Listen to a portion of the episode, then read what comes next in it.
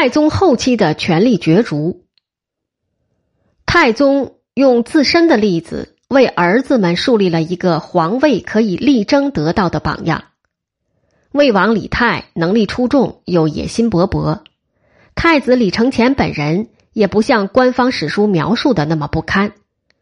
到了贞观中后期，围绕着皇位继承权，在李泰和李承乾的周围形成了两个政治阵营，互相倾轧，这构成了贞观后期政治的主线。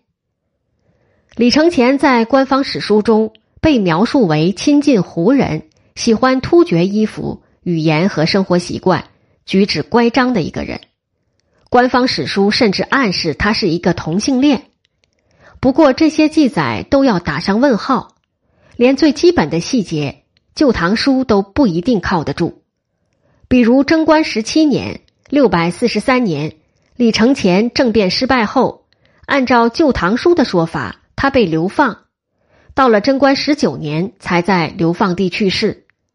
但是后来出土的李承乾墓志明确记载，李承乾在政变当年，也就是贞观十七年就被处死了。《旧唐书》之所以将李承乾去世的时间往后推迟了两年，主要目的应该还是为了掩饰太宗杀子之恶。李承乾亲近突厥贵族，并没有什么奇怪。在太宗击败东西突厥后，大量的突厥贵族家庭移居长安，数量达到一万户，数以百计的突厥贵族被授予五品以上的官职。在皇位争夺中取得突厥贵族的支持，对李承乾来说是非常重要的。甚至有突厥史学者认为，如果是李承乾继承皇位的话，可能就不会出现六百八十年突厥发动叛乱。建立第二帝国了，那么整个东亚和北亚的政治局势又将不同。李承乾身边围绕了大量的学者，比如孔颖达，是李承乾的重要幕僚和功臣。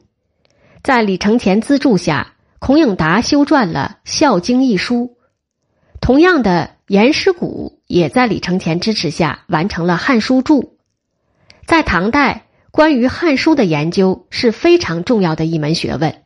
作为与之对抗的手段，魏王李泰则资助了著名的《扩地志》。《扩地志》以贞观十三年大部划分的政区为纲，全面叙述十道三百六十个州，包括四十一个都督府、一千五百五十七个县的建制严格，以及山岳形胜、河流沟渠、风俗物产。王古遗迹和人物故事。李泰为了修撰完成这部著作，动用了大量的政治力量和人力资源。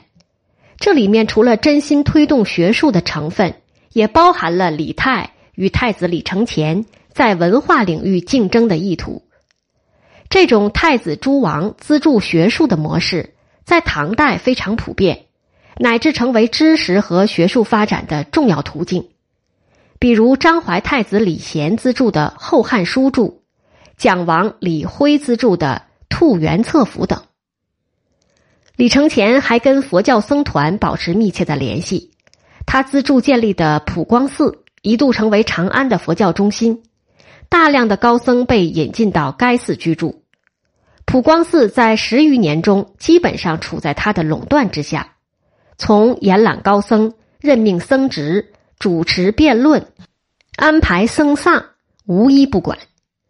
因为跟政治的关系太过密切，在李承乾倒台之后，普光寺作为佛教中心的地位迅速下降。这也是政治影响信仰世界的一个典型例子。在这一时期，唐朝前期诸王用度非常之大，魏王李泰的用度甚至超过太子李承乾。由于李泰在各方面表现优异，太宗一度想将李泰移居到太极宫的武德殿。惯例，除皇太子外，再尊崇的皇子也只能居住在宫外。在魏征的坚决反对下，魏王泰没有获得这个殊荣。在当时的政治传统中，府主与辽左比较容易紧密的结合在一起，对政治产生影响。魏王泰因为要夺取皇位，所以折节下士以求生育。他的辽左黄门侍郎韦挺、工部侍郎杜楚客都私底下为李泰连接大臣，希望能够扶持魏王泰上台。杜楚客就是贞观名相杜如晦的弟弟。李泰失败后，李泰魏王府的大批辽左被流放到岭南，杜楚客也被废为庶人。据史料记载，李承乾是跛足。不管如何。最后，魏王泰越来越得到太宗的赏识，给李承乾造成了巨大的压力。特别是六百三十六年，当诸王被封为世袭都督、刺史时，魏王泰却被太宗留在了长安，而且还给他成立了一个文学馆。这个文学馆实际上就是模仿太宗没有当皇帝时在秦王府成立的文学馆。这种强烈的政治暗示。让很多大臣自然倾向于李泰，而李承乾则有了强烈的不安全感。李泰周围聚集起来的大臣和贵族子弟，比如房玄龄的儿子房遗爱、杜如晦的弟弟杜楚客等；而李承乾周围则有攻灭高昌的将军侯君集、杜如晦的儿子杜和、太宗的弟弟汉王李元昌等。在日益紧张的气氛中。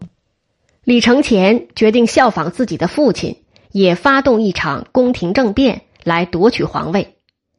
但是不幸的是，他的一个亲信何干成机被捕后，供出了他的图谋。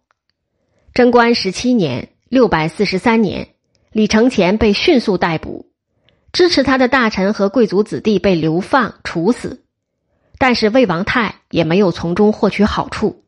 在长孙无忌等元老大臣支持下，李泰也被赶出长安。十五岁的晋王李治被立为太子。太宗于是在六百四十三年阴历四月正式立李治为太子。虽然太宗对李治并不满意，但是也没有其他的选择。太宗死后，作为新皇帝舅舅的长孙无忌成为左右政权的重要人物。